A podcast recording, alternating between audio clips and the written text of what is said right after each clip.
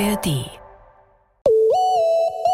Ja, Dimi, sag mal drei queere Artists. Sam Smith, Troy Sivan, sein neues Album ist so gut. Nice. Kim Petras. Gute Auswahl, aber da war jetzt zum Beispiel kein einziger queerer deutscher Artist dabei. Aber es spricht auch so ein bisschen für den Zustand in unserer Gesellschaft aktuell. Queere Artists sind nämlich immer noch krass unterrepräsentiert, aber inzwischen hat sich da Gott sei Dank ein bisschen was getan. Und deswegen werden wir heute mit einer queeren Sängerin, nämlich Phoenix Kühnert, sprechen über, wie es so ist als queere Person im deutschen Musikbusiness, was so hinter den Kulissen abgeht. Wir haben auf jeden Fall einige spicy Fragen vorbereitet, deswegen let's go! Willkommen im Club. Der queere Podcast von Puls. Mit Sophia Seiler und Dimis Stratakis. Herzlich willkommen an euch da draußen und an das Publikum hier. Ich bin Sophia. Und ich bin der Dimi. Hello. Dimi, sag mal, hast du Angst, auf Bühnen zu stehen? Ich finde, es kommt voll so auf die Mut an, wie selbstsicher ich mich so gerade in dem Moment fühle und auch vor wem ich spreche. Gerade finde ich es super cute, aber ja, ich würde sagen, eigentlich, es geht. Wie ist es bei dir? Ich bin ehrlich gesagt nervös wie die Sau. Das ist ja das erste Mal, dass wir hier so ein Live- Podcast machen. Wir sind jetzt hier live im New York Club und ich finde es ein bisschen iconic, weil ich bin ehrlich mit euch, das ist so ein kleiner Full Circle Moment für mich persönlich, weil ich habe 2018, 2019 so ein Praktikum gemacht hier in München und ich habe hier mein Silvester gefeiert und jetzt sind wir einfach hier und hosten unseren Podcast vor einem Publikum. Leute, kann man euch hören? I love nice. Es tut auch meine Angst vor Bühnen gut, finde ich. Also ich bin so auf dem bayerischen Dorf groß gewachsen und ich war jahrelang, was soll man auch anderes machen als Jugendliche auf dem bayerischen Dorf? Im Kirchenchor. Ich habe immer so einen Solopart gesungen bei einem Weihnachtslied. Jedes Jahr, jahrelang, immer das Gleiche. Dann kam ich in die Pubertät. Da wurde dann leider, leider alles anders. Und auf einmal habe ich Bühnenangst entwickelt. Und so kurz bevor mein Solopart kommen sollte, habe ich einfach wahnsinnigen Schluck aufbekommen. Scheiße. Ja. Mitten auf der Bühne? Mitten auf der Bühne.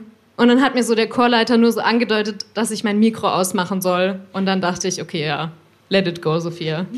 Also, ich hatte auch so eine Bühnenerfahrung, wo ich so dachte, okay, jetzt muss ich irgendwie improvisen und irgendwas Spontanes machen. Das war letztes Jahr. Und da stand ich auf der Bühne vor dem Brandenburger Tor beim Berliner CSD. Wir waren zu viert und durften den CSD moderieren. Unter anderem auch unsere heutige Gästin, die war auch mit am Stissel. Dann war es so, dass wir die Bands ansagen sollten. Und wir haben immer so ein Go bekommen, so Daumen nach oben, ihr dürft jetzt ansagen, wer kommt. Und das haben wir gemacht. Und dann drehen wir uns um und das ganze Team so, nein, wir sind noch nicht bereit. Und wir dachten uns so, shit, hier stehen gerade, keine Ahnung, wie viele Leute das waren, halt tausende von Leuten, gucken uns an und wir müssen jetzt die irgendwie entertainen. Was habt ihr gemacht? Purzelbäume, gesungen? Ach, ja, wir haben ein bisschen gesungen, wir haben ein bisschen so die Leute interviewt, ein bisschen getanzt, so einfach spontane Aktion, weißt? Also ganz ehrlich, wir hatten eine Folge, da war Dimi bei einem Transchor in Berlin und ich habe sehr viele Aufnahmen davon gehört, wie Dimi singt. Die gehören alle ins Archiv. Sagen wir mal so, also Ihr könnt die Folge hören in der ARD Audiothek.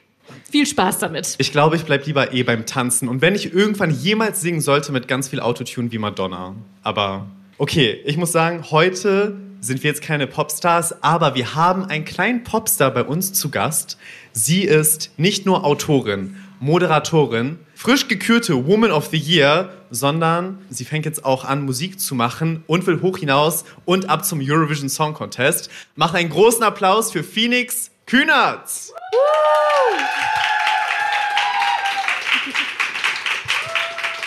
Ach, geil. Schön, dass du da bist. Hallo. Wir wollen heute mit äh, Phoenix über Queerness im Pop sprechen. Und als kleines Intro haben wir uns was überlegt, was noch nie irgendein Podcast jemals gemacht hat. Ach, und zwar, wir nennen dir zwei Begriffe und dann musst du sagen, was dein Favorite davon ist. Ich fange hart an. Lady Gaga oder Queen Bee? Es kommt halt richtig auf die Situation drauf an. Ich kann im Beyoncé-Mindset sein, ich kann aber auch im Gaga-Mindset sein. Ich glaube, wenn, wenn ich ehrlich bin, welche der beiden Künstlerinnen ich in meinem Leben mehr verfolgt habe, ist es tatsächlich Lady Gaga. Fühle ich. Ich finde, Gaga hat einen auch mehr geprägt, damals vor allem. Ja. No matter, get straight on Living chance Keine Meinung zu beiden tatsächlich leider. Darf ich hier trotzdem bleiben? Ja. Ah! ich wurde leider abgelöst. Phoenix ist jetzt neuer Co-Host. Guten Abend, es freut mich sehr, dass ihr alle da seid. Können wir den Einspieler nochmal? okay, ich habe jetzt hier ein persönliches Anliegen. Edward oder Jacob? Ich weiß nicht, ob ich es damit bei dir komplett verkacke. Aber Möglich. es könnte mir nicht egaler sein. Also, Entschuldigung. Habe ich mich schon lange Zeit nicht mehr mit beschäftigt. Und ich glaube, damals cuter fand ich Edward. Mhm. Aber ich bin jetzt kein Twilight Girlie. Okay, also Twilight kurz. Überragende Filmserie. Jacob ist äh, der Werwolf. Edward, der Vampir, und es geht darum, Bella, die Protagonistin, für sich zu gewinnen. Sieht schon noch ein bisschen aus wie Bella. Du siehst ein bisschen aus wie Bella. Aber es gibt natürlich auf diese Frage eine richtige Antwort und ähm, die richtige Antwort ist Edward. Okay, dann habe ich doch aber alles richtig gemacht. Ja. ja. Gut. Aber wer von beiden ist Edward? Also, warte, beziehungsweise, wer ist Taylor Lautner? Der andere. ah, okay. Der andere. Ich stimme mit Taylor Lautner ab. Wusstet ihr, dass äh, die Frau von Taylor Lautner auch Taylor Lautner heißt? Ja. Das ist Hä? so wild, finde ich. Und er ist der Ex von Taylor Swift und sie ist ganz großer Fan von Taylor Swift und die sind richtig cool zusammen in ihrem Taylor Swift-Fandom, obwohl das. Es ist ein Taylor-Fandom. Ja. Das Ach ja, die heißt ja auch Taylor. Ja! wow. A whole universe. ja. Okay, nächste Frage. Weh, du sagst jetzt wieder keine Meinung. Na, okay. Ich streng mich an. Gilmore Girls oder Gossip Girl? Beides nicht geguckt. Oh. Aber same. Aber ich es ist beides, beides so voll in. Ja, ich habe beides versucht. Bei Gilmore Girls gibt es auch irgendwie so ein Mutter-Tochter-Gespann. Die sehen so ein bisschen aus wie meine Schwester und ich. True. Aber ich habe sonst, also es ist mit meiner Schwester immer so, ist halt meine kleine Schwester, aber es ist immer so ein bisschen, immer so ein bisschen aus wie Nichte und Tante oder so. Na gut. Die ist halt jung und hip und ich, naja gut, ich gucke an mir runter und ich ähm, bin jetzt heute wirklich nicht so muttihaft angezogen. Du bist für was anderes angezogen und zwar ja. nächste Frage, große Bühne oder Indie Club. Also wenn ich so überlege, ich hätte richtig halt mal Bock auf eine wirklich große Bühne, weil wenn wir es realistisch betrachten, war ich musikalisch gesehen bisher noch nie auf einer richtig großen Bühne. Dass so ein bisschen ja. Budget da ist für, für das Outfit, dass das nicht alles von mir selbst kommt, sondern dass mal Geld ja. da ist, dass irgendwie das Budget da ist, dass man mit den Tänzern mal öfter als einmal probt. Das ist so eine Trage, auf der ich reingetragen werde oder so. Geil. Dass einfach mal ein bisschen was passiert. Ja. Du bist ja so ein kleiner Showhase, aber vielleicht kennt ihr Phoenix auch von Instagram. Da machst du Aufklärungsinhalte zu Trans-Themen, du machst aber ganz viel Beauty-Content, du machst auch viele lustige Sachen. Mhm. Ähm, du hast aber auch ein Buch geschrieben, du hast mehrere Podcasts und du bist frisch gebackene Schauspielerin, Alter. Herzlichen Glückwunsch, du warst Danke. nämlich im Münchner Tatort. Ja, ich bin eigentlich richtig hier, ne? Du bist richtig hier. Wobei das Ding ist, du hast gerade so frisch gebacken gesagt, so ja, auf jeden Fall für die Öffentlichkeit. Das ist ja für mich schon, da war ich ein ganz anderer Mensch. Ich finde es so krass, weil immer wenn ich das so, also auch als ich das so zusammengeschrieben habe, dachte ich mir so, fucking hell, Phoenix muss eigentlich vier Personen sein, mhm. weil du so viel machst einfach die ganze Zeit. Mhm. Und ich habe mich so gefragt, wie hat das alles so angefangen? Das hat angefangen, ich glaube, die grundsätzlichen Ursprünge waren mit einer Kamera in meinem Kinderzimmer und ich habe angefangen, YouTube-Content zu machen. Ach, ehrlich? Das ist so, da hat so alles angefangen. Ich weiß auch, mein erfolgreichstes Video damals war ein Tutorial, wie man sich eine Handyhülle personalisieren kann. Was? Was auch so eine DIY-Maus? Ich Nein! Hab, ich habe alles gleichzeitig gemacht. Das ist, ich habe immer so, ich habe schon lange Social Media gemacht, bevor ich quote unquote Erfolg auf Social Media hatte.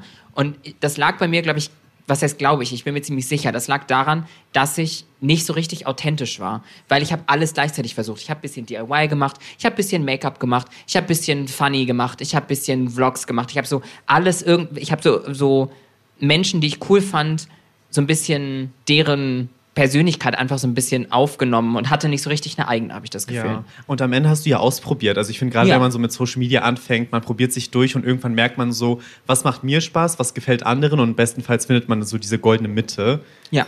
die du jetzt gefunden hast. Work. Ja. Jetzt bist du ja aber nicht mehr nur Social Media Content Creatorin, sondern auch Sängerin, Popsängerin, Musikerin. Wie bezeichnest du dich selber und wie beschreibst du deine Musik? Ich selbst bezeichne mich am liebsten einfach als Künstlerin, weil so, ich glaube, Content Creatorin bin ich teilweise gar nicht mehr so doll. Mhm. Ich habe gerade so ein bisschen TikTok für mich entdeckt tatsächlich, weil ich habe so das Gefühl, meine Insta-Community Je, Jeder ist Millennial so, jemals. Ja, so fünf Jahre zu spät mindestens. Aber ich habe so auf Instagram das Gefühl, da erwarten viele Leute viel ernste Sachen von mir. Ja. Und wenn das nicht passiert, dann gefällt denen das auch nicht, habe ich das Gefühl. Und da wird einfach so eine, ja, da wird erwartet, dass ich auch irgendwie so eine, so eine politische Haltung, die in allem irgendwie immer vertrete und so. Meine Musik würde ich bezeichnen, also wenn mich Leute fragen, das, was dann rauskommt, ist meistens, dass ich sage Dance Pop Und damit die Leute das aber verstehen, sage ich immer dazu, sehr queer. ja. ja glaube ich. So queer influenced definitiv. Okay, also wir haben schon gesagt, du bist Autorin, du bist auch aktivistisch unterwegs. Wann kam bei dir dieser Wunsch auf, das, was in, in, dir ist, dieses, du hast Bock, Musik zu machen, nach außen zu tragen? Oh, das war schon ganz, ganz lange da. Ich, ich war früher auch Kind, Jugendliche, die immer vorm Spiegel performt hat und schon immer da war eigentlich. Ich war halt genau auch die, wenn die Eltern aus dem Haus waren, dann, dann hier diese YouTube-Karaoke-Sachen und so, das ging sofort los. Ähm, irgendwann auch, wenn meine Eltern zu Hause waren, äh, ich war immer sehr, sehr laut. Ich weiß noch, als, als ich ausgezogen bin von zu Hause, war meine Mutter so, meine Mutter fand es erst, glaube ich, gut und dann hat sie es ganz schnell vermisst, weil ich war immer so laut mit so viel Musik. Ich hatte irgendwann so eine Lampe in meinem Zimmer. Geil, so Spotlight Mutter, on you? Nein, nein, nein, Ach, ganz anders. Wo meine Mutter draufdrücken konnte, wenn sie was von mir wollte, weil ich immer so laut war, dass man mich nicht rufen konnte. Und de dementsprechend ist dieser Wunsch schon ganz, ganz lange in mir. Ich habe schon vorher hier und da ein bisschen musikalische Sachen ausprobiert und dann habe ich Emily Roberts kennengelernt und vor allem ihre Songwriting-Art und Weise wahrgenommen und habe mir gedacht, mit der, die ist cool, die möchte ich jetzt mal fragen, so hey du, ich habe Bock, Musik zu machen. Und ich könnte mir vorstellen, mit ihr zusammen da irgendwie was zu schreiben oder wie auch immer. Und sie war sofort Feuer und Flamme von meiner Idee und mich direkt mit Leuten vernetzt, die ich dann brauchte und mit einem Producer und mit einer anderen Writerin noch dazu. Und äh, mit denen arbeite ich auch heute noch. Geil. Und dann ist ja deine erste Single entstanden. Und ich meine, ich weiß schon Bescheid, so ein bisschen mehr Songs sind jetzt in der Pipeline. Mhm. Worum würdest du sagen, geht es generell in deinen Songs? Ähm, ich glaube, das When We Dance, der einzige Song von mir, der bisher veröffentlicht wurde, ist halt mehr so Party-Fun. Und das ist auch das, worauf ich grundsätzlich Lust habe vom Vibe. Aber es wird auf jeden Fall emotionaler grundsätzlich gesehen. Also ich habe einen cool. Song, den ich sehr, sehr liebe. Der geht um mein Datingleben, beziehungsweise um Männer, Personen, hauptsächlich Männer, naja, die halt zu spät verstanden haben, wie gut ich eigentlich war. Und dann alle wieder, einer nach dem anderen wieder ankommen. Und das Witzige ist, ich habe diesen Song geschrieben in einer, in Session im Stew. Ähm, Entschuldigung, ich höre damit auf. Wir haben das geschrieben und ich bin auch wahnsinnig stolz darauf, weil das ist einer der Songs, wo ich wirklich in meinen Handy-Notizen ganz viel stehen hatte und die Writer, mit denen ich das gemacht habe, die haben ganz viel wirklich so benutzt, wie ich das geschrieben habe. Kurz in den Wochen danach habe ich mehrere, nein, nicht Liebesgeständnisse, aber so, oh, wollen wir es nicht nochmal versuchen? Mir wurden sogar Blumen geschickt. Also dieser Song Was? manifestiert das auf jeden Fall auch ganz doll. Ähm, weil er geht halt darum, dass man dann schon, er heißt Gone und es geht darum, dass man ihm schon weitergezogen ist, wenn die andere Person dann halt erst verstanden hat, wie gut man eigentlich war. Ja, ja fucking hell heißt es, ich muss jetzt ein Lied schreiben oder was? Ja. ja. Na toll. Du hast ja. gerade eben ja schon diese Writing Sessions erwähnt. Mhm. Ich muss sagen, ich romantisiere das voll in meinem Kopf. Ich denke mir so, wie schreiben Artists ihre Songs? Ich stelle mir das dann so vor, man geht irgendwie so nach Dänemark und es regnet. Man hat so ein bisschen Liebeskummer und hat man so sein mhm. Diary und schreibt so alles auf, schreibt dann so zwei Wochen lang nur die Songs. Aber wie sieht die Realität aus? Ist es wirklich so? Genau oder? so. Ja? äh, nein, ich bin im Musikschreiben ähnlich wie im Buchschreiben. Grundsätzlich das erste Ding, damit bin ich ganz schnell und dann werkel ich da noch ganz lange dran rum. Aber ist da nicht so ein krasser Druck, der auf einen selber irgendwie lastet? Es fließen ja auch Kosten mit ein. Auf jeden Fall, ich bin halt komplett independent, bedeutet sowas geht grundsätzlich von meiner Kreditkarte ab. Ärgerlich. Ja, das ist eigentlich auch eigentlich ein bisschen blöd. Das Schöne ist, dass ich mit Writerinnen äh, zusammenarbeite, dass wenn ich in eine Session gehe, ja, ich schreibe meine Songs selbst, aber es ist ganz normal, dass man das mit anderen Menschen auch gemeinsam tut. Also es ist eher die Voll. Ausnahme, dass Leute das so ganz alleine machen.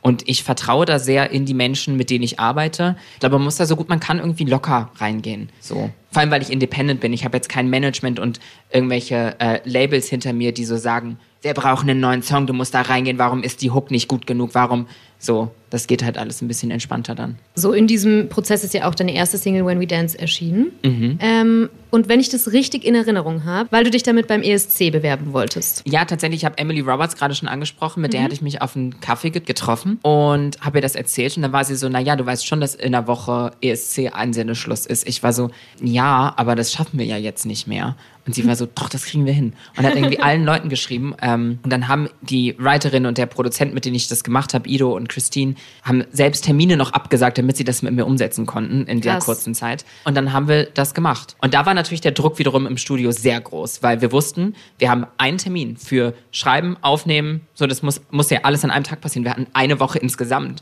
So, da musste man erstmal natürlich, der Termin war dann so an so einem Donnerstag und bis Sonntagabend musste es eingereicht werden. Und ich musste auch noch ein Video von mir selbst filmen, wie ich den Song singe und so. Das war alles, war viel. Aber es hat auch Spaß gemacht. Aber das heißt, du wolltest es schon unbedingt. Weil ich, ich bin ein riesengroßer ESC-Fan, schon mhm. ganz lange. Ich war wahnsinnig unerfahren. Mhm. Und es hat eine Freundin neulich zu mir gesagt, was wäre, wenn du genommen worden wärst und im Vorentscheid aufgrund deiner komplett nicht vorhandenen Bühnenerfahrung das nicht gut gemacht hättest und verloren hättest, dann hätte ich keine zweite Chance bekommen. Deswegen blicke ich heute auf die Absage nicht mehr so traurig zurück. Ich glaube, es ist alles so passiert, wie es passieren sollte. Ich finde es nur schade, weil ich das Konzept von Whammy Dance unfassbar gut fand. Mhm. Und es hätte wahnsinnig gut funktioniert, meiner Meinung. Deswegen bin ich umso mehr gespannt bei deinen nächsten Songs, die jetzt kommen, wie die sein werden, weil da ja noch viel mehr Zeit quasi da ist und weniger Druck, was eigentlich ganz cool ist. Eine Frage an euch hier ins Publikum. Seid ihr auch so ESC-obsessed? Nee? Mach mal die Hände nach oben, wenn ihr es gerne schaut. Ah, okay, hello. Drei also, Leute? Für die Leute, die nur zuhören, Leute, es sind nicht so viele. Die Quote muss gestiegen werden, Alter. Also ich fühle mich hier repräsentiert, weil ich bin auch so, also ich hasse den ESC jetzt, weil den letzten habe ich geguckt mit dem Typ, den ich damals gedatet habe. Und das war ganz süß, weil der hat so die ganze Zeit meinen Kopf gestreichelt und ich habe ich hab währenddessen geschlafen. Und jetzt hassen wir leider diesen Typ, also hassen wir auch den ESC. Hm.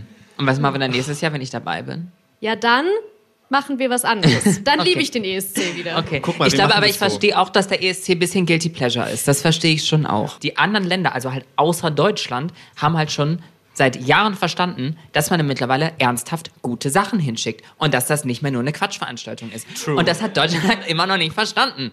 Vielleicht ja nächstes Jahr. Vielleicht. Aber trotzdem will ich dich hiermit offiziell einladen zu unserer VGay Viewing Party nächstes Jahr, weil ich bin mir sicher, mit der richtigen Company gefällt es dir. Okay. Vielleicht krault auch irgendjemand deinen Kopf. Vielleicht.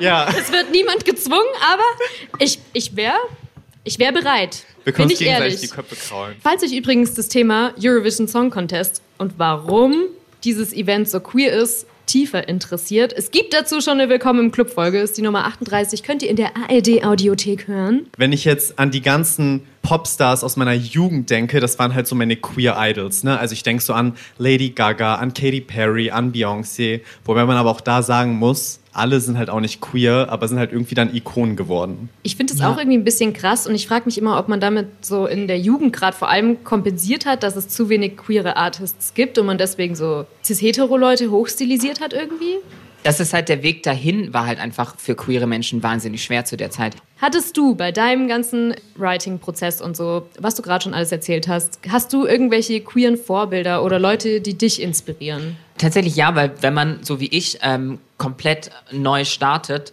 dann wurde ich jetzt in diesem konkreten Fall darum gebeten, dass ich eine Inspirational Playlist mal so erstellen soll. Und da war zum Beispiel drin Mistress Violet von Ellie X und Violet Chachki. Die ist ein bisschen böse, ist eine Drag Queen. Ich weiß nicht, wer sie kennt. Und wer sie nicht kennt, sie ist very fashionable.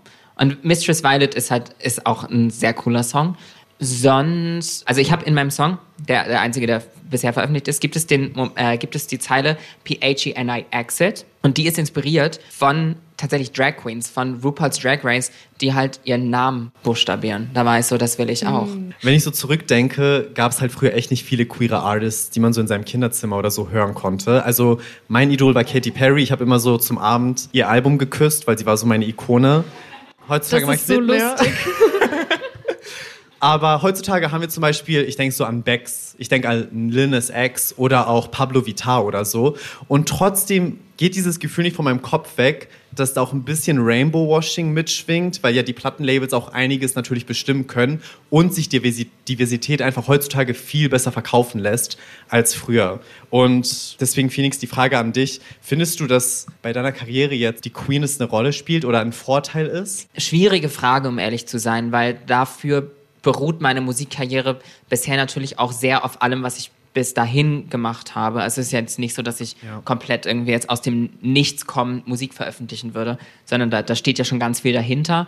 Und das hat natürlich teilweise ganz, ganz viel mit meiner Queerness zu tun. Teilweise auch nicht so, aber teilweise auch ganz viel. Deswegen ist das schwer zu beantworten. Und vielleicht anders gefragt, würdest du sagen, dass deutsche queere Artists heutzutage es leichter haben, Zugang zur Musikindustrie zu finden und da groß und erfolgreich zu werden? Also queer zu sein macht es, glaube ich, nicht leichter, weil, ja, Punkt. Ja, ich kann mir auch vorstellen, dass das halt ähm, schwierig ist, so pauschal zu sagen, weil ich kann mir auch vorstellen, dass zum Beispiel eben reinspielt so Sachen wie, wie Cis-Passing. Also inwiefern ist man sichtbar eine Transperson eine Rolle spielt oder auch, dass du halt fucking wunderschön bist, Alter. Ich habe eigentlich gesagt, ich will nicht neben dir sitzen, aber na gut. Here we are. Also ich würde sagen, du sprichst, entsprichst halt so krass dem weiblichen Schönheitsideal. Hast du das Gefühl, das spielt dir gut in die Karten? Natürlich. Warum wird mir zugehört? Oder warum, warum wurde mir am Anfang zugehört? Weil ich für die Gesellschaft, also so, das war halt einfacher zu verstehen, glaube ich dann. Also ist natürlich alles am Ende des Tages irgendwie eine Mutmaßung, aber ich habe gerade heute ein äh, Video von äh, Josi auf TikTok gesehen. Äh, ist komplett ein anderes Thema. Es ging auf jeden Fall darum, dass, dass es medial belegbar ist, dass wenn eine weiße, normschöne Cis-Frau aus der Mittelschicht gekidnappt wird oder verschwindet, mhm. dass die mediale Berichterstattung um ein Vielfaches größer ist, mhm. als wenn du nicht äh, diesem, die, dieser, dieser Schublade entsprichst. Und das ja. geht ja so ein bisschen in eine ähnliche Richtung eigentlich. Voll. Ich glaube, das bedient da halt voll bestimmtes Narrativ auch und so. Ja, das ja. stimmt.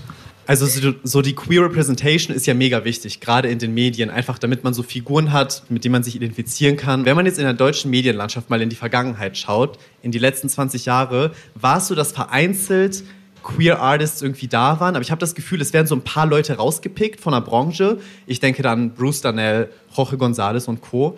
Und leider, ja, sind die dann so die Leitfiguren, sage ich mal, und werden aber dann gleichzeitig auch als Paradiesvögel wiederum abgestempelt. Und diese äh, Diversität, worüber wir die ganze Zeit sprechen, ist auch nicht wirklich da, weil wenn ihr mal darüber nachdenkt, wie oft habt ihr Memes gesehen, wo Bruce Danell oder Jorge González drin vorkommen. Das heißt, dieses sich lächerlich über diese Person machen, schwingt ja trotzdem immer noch die ganze Zeit mit. Und ich finde, da ist noch einiges, was zu tun ist. Und ich frage mich aber, wie sieht es nicht nur heutzutage vor den Kameras aus, sondern auch hinter den Kulissen? Vielleicht kannst du uns da so ein bisschen teaspillen, ob du findest, dass die Medienbranche aktuell oder die Musikbranche hinter den Kulissen diverser aufgestellt ist. Mm, das kommt ehrlicherweise ganz doll darauf an, wo man sich bewegt grundsätzlich gesehen will ich mich jetzt nicht zu weit aus dem Fenster lehnen, aber ich würde schon behaupten, dass heterosexuelle Cis-Männer schon sehr bestimmend sind in dem Bereich. Ich persönlich habe sehr glücklich, zum Beispiel beim, am Set von meinem Musikvideo festgestellt, dass wir einen einzigen Hetero-Cis-Mann am Set hatten und sonst nur alle anderen. Kurz noch abzuschließen, ich glaube, yes. ich fühle mich halt auch viel verstandener und wohler in solchen Spaces. ich weiß jetzt nicht, ob ich, ob ich alleine in einem Raum nur mit Männern, egal was für tolle Männer das sind, das meine ich ja gar nicht, aber ich weiß nicht, ob das so, I don't know. Also als ich zum Beispiel so groß geworden bin im bayerischen Dorf, weil ich sage, wie es ist, also ich hatte das Gefühl, wenn man eine queere Person ist, hat man irgendwann alle anderen queeren Personen gebumst. Ist es in der Musikbranche ähnlich? Bumsen alle miteinander? Das sind jetzt die juicy Fragen. Ähm, hm, weiß ich nicht. Aha. Nach der Aufnahme, Leute. Okay, na gut, aber wir bleiben bei den unangenehmen Fragen. Oh, wie schön. Ja, da freust du dich drauf. Ja. Okay. Geht's endlich um Alice Schwarzer. nee, also oft ist es ja so, dass halt queere Leute irgendwie die Arbeit machen und den Cash kriegen dann doch halt alte weiße Männer. Wie ist es bei dir so und merkst du sowas wie ein Gender Pay Gap oder so? Das ist tatsächlich schwer zu sagen, weil mein, mein musikalisches Dasein bisher eher äh, Geld schluckt, als dass es äh, Geld ausspuckt. Damn it. Ähm, ja, äh, weil das ist, ist tatsächlich sehr, sehr schwierig und auch einfach kostenintensiv mit sowas anzufangen.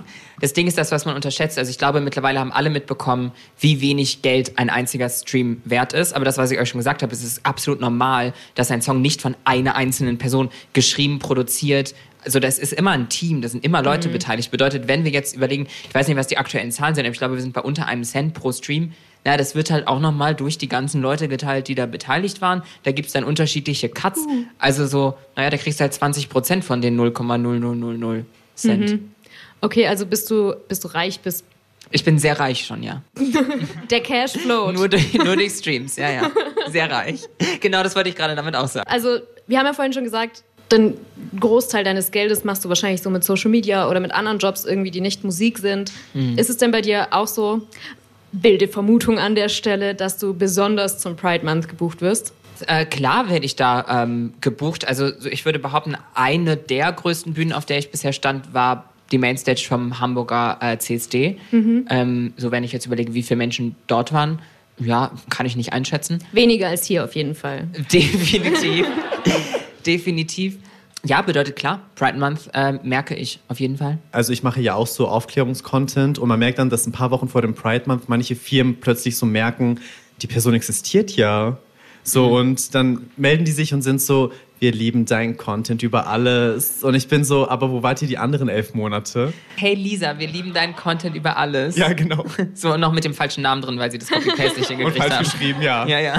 Fühlst du dich, wenn du diese Anfragen kriegst, auch manchmal wie so eine Token? Also Token ist übrigens, wenn so zum Beispiel Firmen jetzt eine Person buchen und die dich als Token benutzen, das heißt, die nutzen deine Diversität, um selber besser dazustehen, obwohl die eigentlich diese Werte nicht hundertprozentig über das ganze Jahr vertreten. Das fühle ich sehr. Ich glaube, dass der, der ganz schmale Grad an so Tokenism und Rainbow Washing und so ist eben der, dass, wenn wir das große Ganze sehen, Natürlich ist das zu verurteilen. Also das muss man halt immer dann abwägen. Das ist halt dann das, wo ich, wo ich meine, wo ich dann ganz genau hingucke. Ist the, in the bigger picture, kann es nicht auch gut sein, wenigstens trotzdem dort zu sein und Gesicht zu zeigen und was zu sagen. Ja, und es werden ja auch immer mehr Leute gebucht, also sei es so für Werbungen oder auch so heutzutage, zum Beispiel hier bei unserem Puls-Festival heute. Ich bin ehrlich, das Festival ist schon gut divers aufgestellt, da könnten sich andere Festivals eine Scheibe von abschneiden.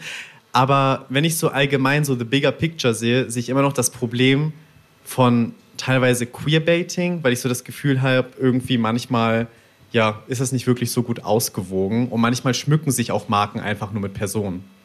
Also kurz zur Erklärung, Queerbaiting ist eigentlich ein Begriff, der kommt so aus dem Film- und Serienbereich und man hatte mit ursprünglich bezeichnet angedeutete queere Storylines, um irgendwie queeres Publikum zu ködern, dann am Ende aber doch irgendwie wird es fallen gelassen oder ähm, die Person ist doch halt cis-hetero, weil man dann vielleicht die heterosexuelle Normgesellschaft nicht zu sehr verstören will. Inzwischen wird dieser Begriff aber eben auch angewendet auf echte Personen. Ich sag mal, wie jetzt zum Beispiel, keine Ahnung, vielleicht erinnert ihr euch noch an die äh, MTV Music Awards 2003. Da gab es einen großen Knutscher zwischen Britney Spears und Madonna. Madonna hat sich jetzt irgendwann zwar geoutet und auch halt 20 Jahre später, aber das wurde halt krass genutzt, um Klicks zu machen, hatte aber eigentlich jetzt nichts mit queerer Repräsentation zu tun, würde ich sagen. Findest du diesen Vorwurf irgendwie berechtigt? Hat er irgendwie seine Daseinsberechtigung? Was würdest du sagen? Ich glaube, wenn wir darüber in der Musikbranche sprechen, geht es tatsächlich, du hast jetzt gerade Britney und Madonna angesprochen. Weiß ich jetzt gar nicht, ob das meine ersten Beispiele wären, aber klar verstehe ich. Nur natürlich, da geht es tatsächlich eher um Frauen, weil welcher, welcher Mann queer baitet, gibt es mhm. eher weniger, glaube ich. Mhm. Oder? Gibt es das? Also, Wer? Sag, sag Harry. Styles. Die Sache ist, ja, das, das ist am Ende des Tages weiß man es halt immer nicht. Ne? Und das ist das Ding. Also ich finde auch, das ist die Kritik daran. Ich bin so, hat Harry Styles sich jemals zu irgendwas genau geoutet? Und warum gehen wir direkt davon aus, dass nur weil er nichts sagt, er straight ist? Das ist halt die Schwierigkeit am Ende des Tages. Ja, dann. auf so, der anderen Seite, ja, er präsentiert Maybe he's a flaming bisexual. Ja, or maybe he's just like... Very gay. Ja, Wer Wissen weiß. wir nicht. Wie oft muss, glaube ich, schon Mendes sich anhören, ja, der ist ja mhm. bestimmt schwul oder bi oder so. Und er sagt halt nichts dazu, was ja auch vollkommen sein Recht ist. Auf der einen Seite klar, ist es zu kritisieren, auf der anderen Seite ist es ein schwieriges Feld, um zu kritisieren, weil am Ende des Tages will ich auch niemandem sagen, ob diese Person jetzt queer ist oder nicht. I don't know. Bin ich ja nicht dabei. Eben. So ist jetzt auch dann, also es ist dadurch irgendwie, finde ich, genau das, was wir jetzt alle schon gesagt haben, ist dadurch eigentlich auch ein bisschen schwierig, dann so hundertprozentig zu sagen. Voll. Also wir haben jetzt ja schon rausgehört, ein paar Leute, die strugglen damit, weil ihnen halt Queerbaiting vorgeworfen wird. Bei dir ist es jetzt so, wir haben jetzt die Seite gehört und vor allem halt die Vorteile, die du kriegst durch deine Queerness auch. Ähm, gleichzeitig muss man aber auch sagen, dass in den letzten Jahren zum Beispiel die Gewalt gegen Transleute und so weiter krass angestiegen ist in Deutschland. Ich weiß immer gar nicht, ob ich Vorteile habe wegen meiner Queerness, weil ich glaube, am Ende des Tages müssen wir hinterfragen, keiner weiß, wo ich stehen würde, wenn ich eine Cis-Frau wäre. Deswegen finde ich es immer sehr schwierig, wenn queeren Menschen vor, also ist auch manchmal nämlich ein Vorwurf, so nach dem Motto, du machst Geld damit, dass du queer bist, du nutzt das. Wer weiß, wo ich stünde, wenn ich nicht queer wäre? Vielleicht wäre ich die beste Freundin von Beyoncé.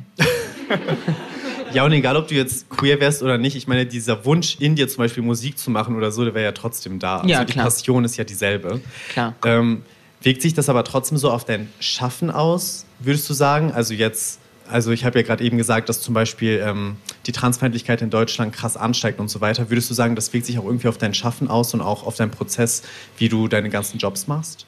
Klar, also ich merke immer, wenn ähm, ich glaube, das ist für mich am einfachsten auf Social Media zu beurteilen, weil da kann ich immer genau, ich kann den Prozess jedes Mal genau gleich ähm, beurteilen. Ich lade einen, ähm, einen Videobeitrag auf Social Media hoch und Ähm, erstmal ist das wahnsinnig schön und nett und alle verstehen sich gut in den Kommentaren und wir wissen, äh, irgendwie alle, alle haben eine ähnliche Meinung mindestens mal.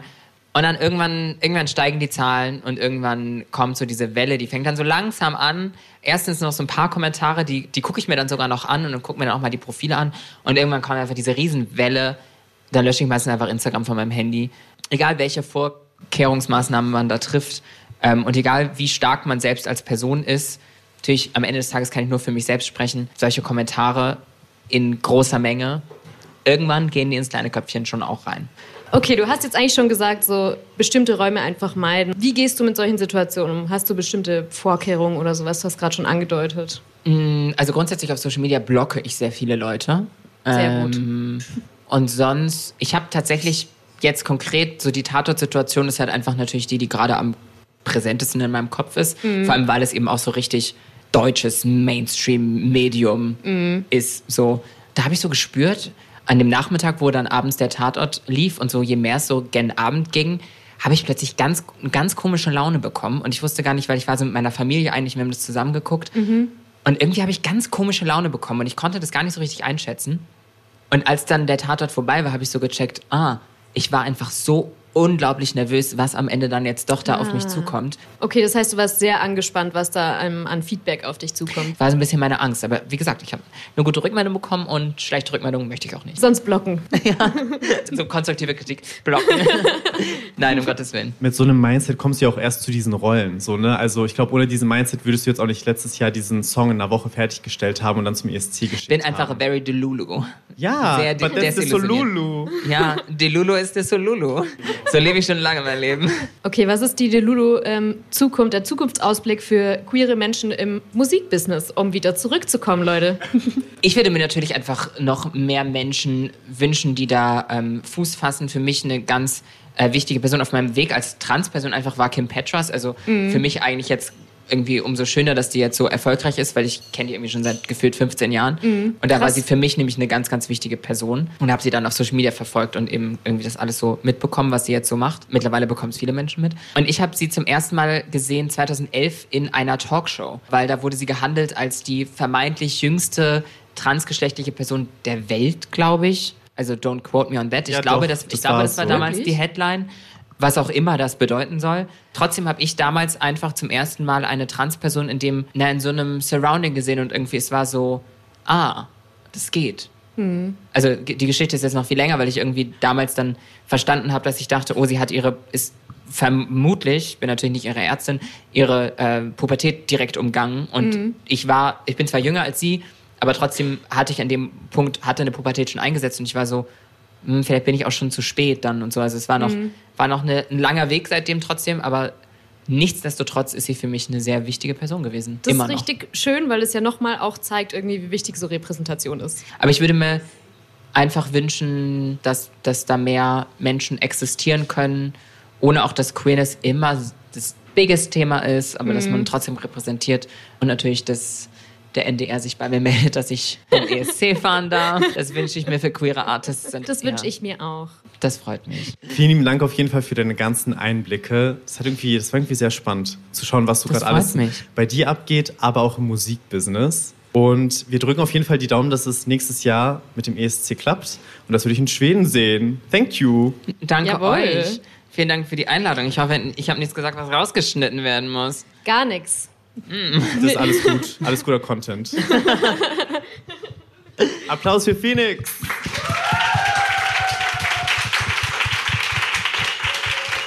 Dankeschön.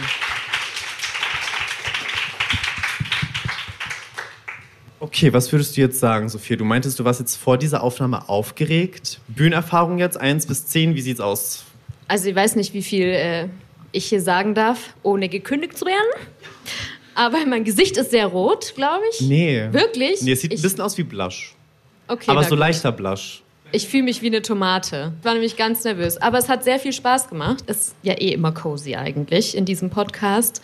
Und du hast uns ja auch einfach super spannende Einblicke geliefert. War ein cooles Gespräch. Ich bin richtig froh, wie das lief.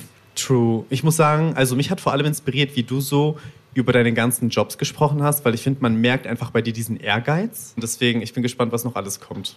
It's gonna Danke. be good. Vielen Dank für die Einladung. Es war sehr schön bei euch. Das freut mich. Es ist übrigens ähm, nicht nur das Ende unseres ersten Auftritts, Leute, sondern auch bald Staffelende. Eine Folge kommt noch und da werden wieder krasse Inhalte geballert. Da reden wir nämlich über Klassismus und Queerness, also sehr, sehr, sehr runtergebrochen Diskriminierung von armen Menschen. Falls ihr euch das geben wollt, bisschen was ähm, zum Überbrücken und Nachdenken für die Feiertage und die Staffelpause, hört da mal rein. Und ansonsten bis bald, würde ich bis sagen. Bis. Tschüss. Tschüss.